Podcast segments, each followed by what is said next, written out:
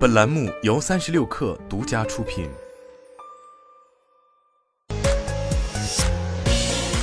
网络新商业领域全天最热消息，欢迎收听快讯不联播，我是金盛。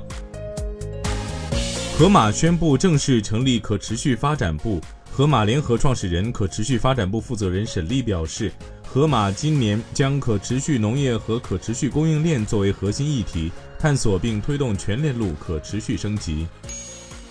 三十六氪获悉，科大讯飞近期披露投资者关系活动记录表显示，六月九号还将进一步实现星火 App 等多个产品及应用发布。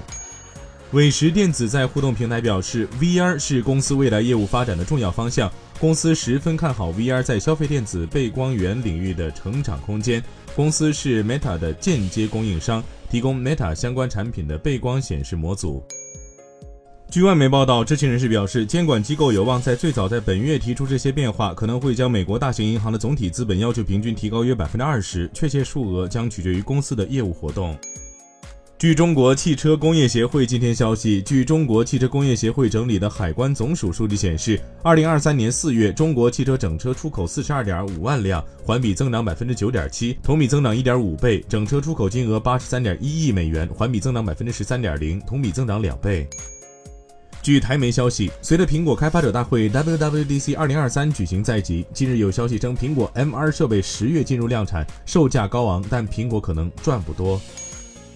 瑞幸咖啡在中国市场的门店数量已达一万家，成为中国首家突破万店的连锁咖啡品牌。以上就是今天的全部内容，咱们明天见。